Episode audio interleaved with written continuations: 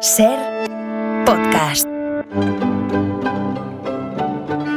Hola Nieves, buenas tardes. Hola Carla, buenas tardes. No sé qué sabes, cómo te conectas a la actualidad, cómo buscas ahí el punto de engarce, de verdad.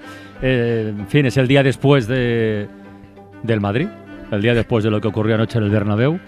Y hoy Nieves ¿Hubo, propone... ¿hubo partido? ¿Hubo partido?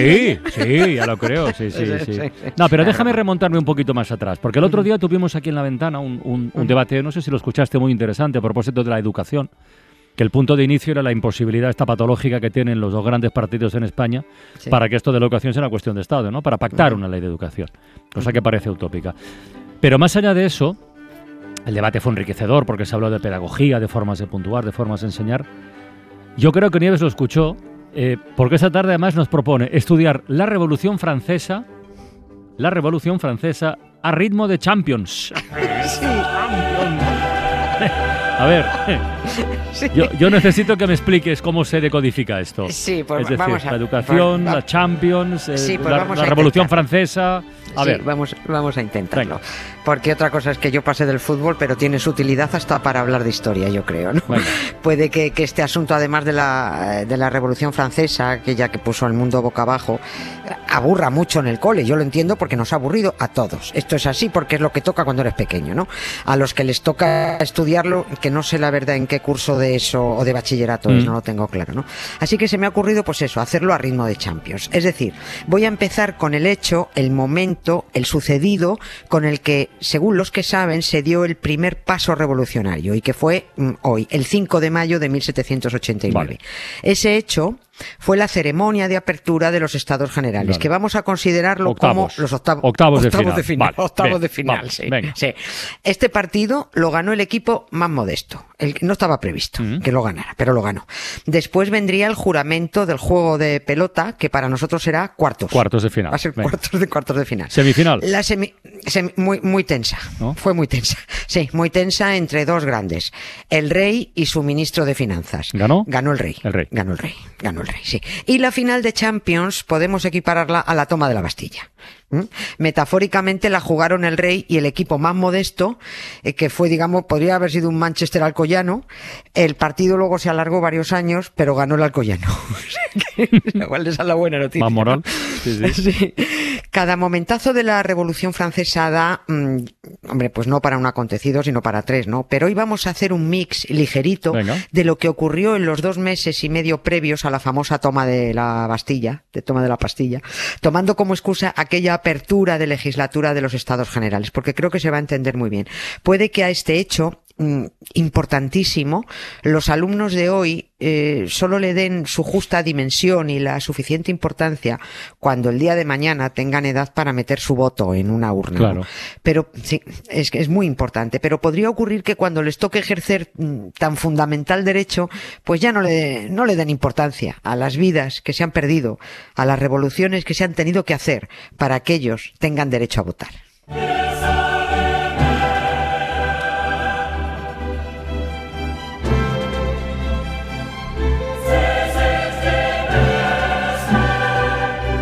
Bueno, ya de musiquita, ¿eh? Venga, vamos al primer partido, al de octavos. Eh, ¿Quién jugaba y qué era eso de los estados generales? Va. A- a- En, en realidad jugaban dos contra uno, pero ese uno estaba ya muy cabreado, eh, por eso era un rival muy difícil. Vamos al principio. Los estados generales, para entendernos, es como decir el Congreso de los Diputados. Se llamaba así Estados Generales porque todos los señores diputados se dividían en tres grupos, en tres estados. El de la nobleza era uno, el de la iglesia era otro y el tercer estado era el resto. Mm. Es decir, los que no eran ni curas ni aristócratas. Está bien. Sí, el, el resto. Pero tenemos que hacer la previa de este partido, poner el contexto de Francia antes de la convocatoria de estos estados generales, antes de la convocatoria de Cortes. El país estaba ahogado económicamente, ahogadito, sin un duro, porque la, la guerra contra los ingleses en América, bueno, pues había dejado las arcas eh, tiritando. ¿Quién soportaba la crisis económica en Francia? La burguesía y el pueblo llano. Y mientras, pues ya, en fin, María Antonieta correteando por Versalles, cual cabritilla loca, ¿no? Hoy un baile, mañana un banquete, pasado jugamos a las pastorcillas, en fin. A la crisis económica se sumaron las malas cosechas, la subida de los precios y la hambruna. La solución para sacar a Francia de la quiebra pasaba por una reforma fiscal que obligara a pagar impuestos a curas y a nobles, que eran los que más tenían y los que no pagaban. Y, claro, yo no, puedo evitar hacer la... Claro. Iba, a decir, hazlo, hazlo, la comparativa. claro. es que hay que comparar con la actualidad. O sea, el PP reclama bajada de impuestos cuando está en la oposición, pero cuando gobierna sube los impuestos y encima da una amnistía fiscal a los defraudadores, a los que más ganan.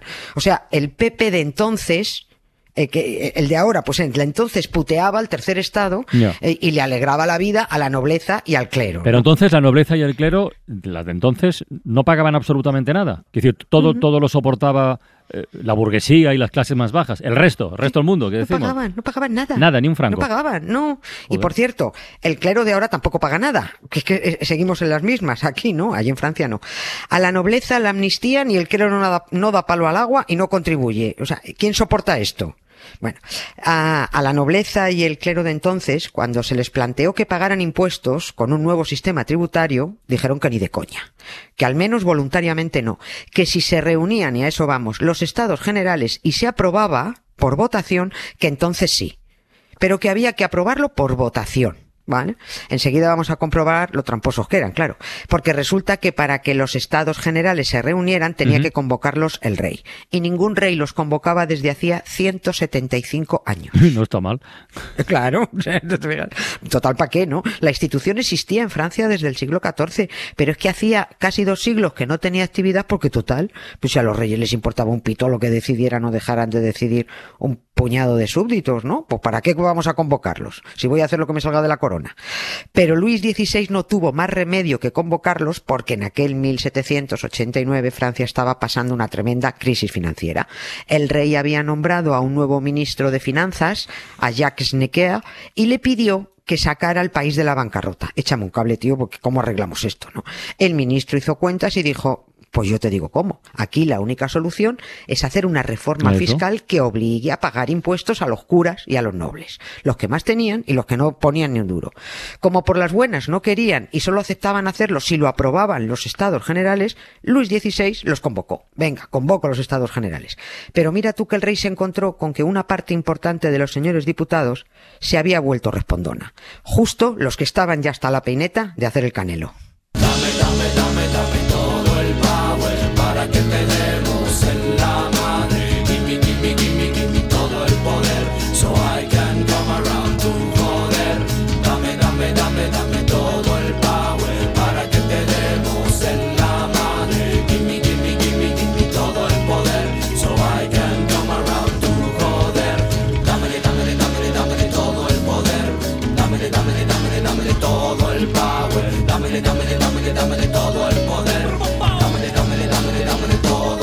Hombre, todo igual no, pero un poquito sí, ¿no? Y ya voy entendiendo por el relato que haces Nieves que los que estaban hartos eran los integrantes del, ¿cómo era? El, tercer estado, ¿no? El equipo modesto, el alcoyano.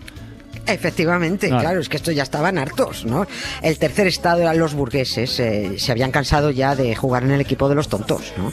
La convocatoria de los estados generales, vale, fue bien, no hubo incidentes, de acuerdo.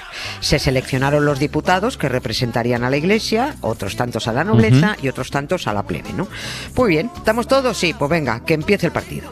Aquel 5 de mayo llegaron todos los representantes a Versalles para iniciar las reuniones. La burguesía, el tercer estado, tenía más del doble de diputados que los nobles y los curas juntos. Eran muchos más. Pero a la hora de votar, esa mayoría burguesa no servía, porque cada estamento representaba un voto. O sea, eran tres, además. Claro, claro, Como nobleza y clero estaban compinchados, siempre ganaban dos a uno al populacho. Siempre, siempre votaban los dos y, el tercero era un votoso, ¿no? Pero el tercer estado esta vez se plantó y dijo aquello de, no, no, nada de un voto por estado. A partir de ahora, y esta es una frase famosa que aprendimos todos, un hombre, un voto. Claro. ¿Ah? la que se montó, ¿no?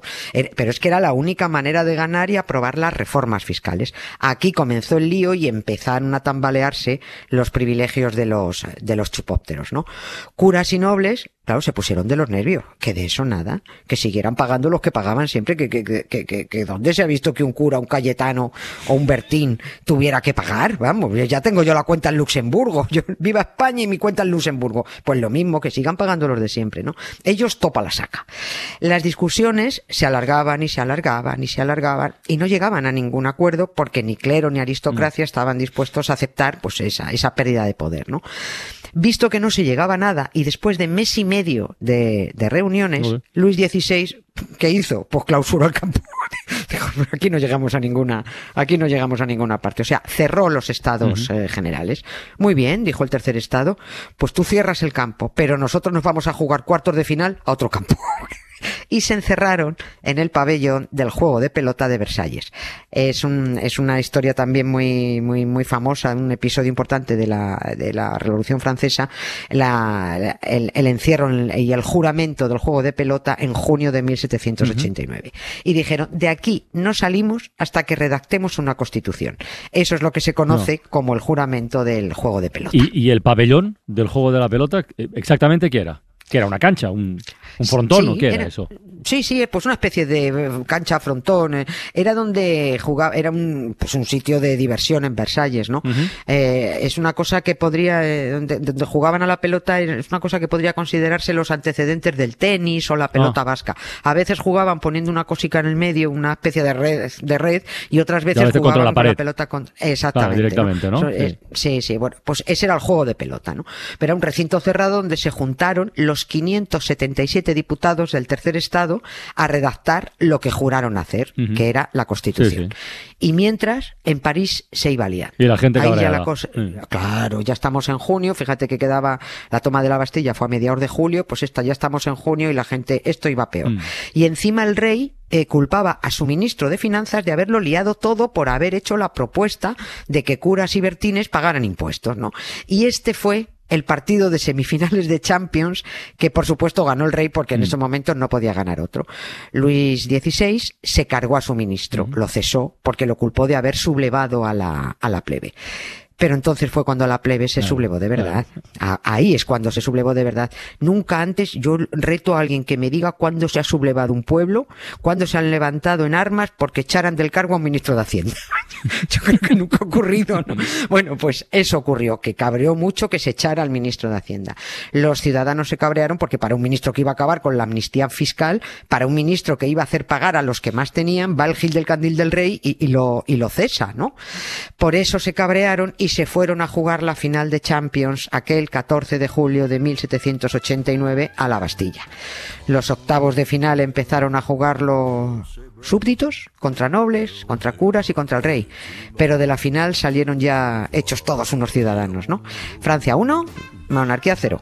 El equipo de cola, por cierto, la plebe terminó en cabeza. Y el rey Luis XVI desclasificado y descabezado. Y la final de la Champions este año en París. Toma. En París. ¿Ves? Todo cuadra.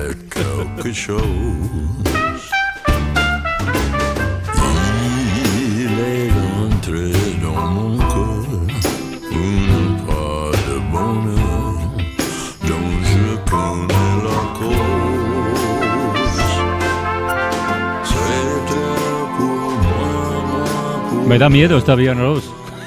sí, es un poquito de miedo. Pues se está muriendo el que la es, es original, es original. Nieves con Costrina, eh, el próximo lunes más, ¿no? Sí. Venga, más. a descansar, Gracias. un beso. Suscríbete a Acontece que no es poco. Todos los episodios y contenidos adicionales en la app de Cadena Ser y en nuestros canales de Apple Podcast, Spotify, iBox, Google Podcast y YouTube. Escúchanos en directo en la Ser de lunes a jueves a las 7 de la tarde. Ser. La radio.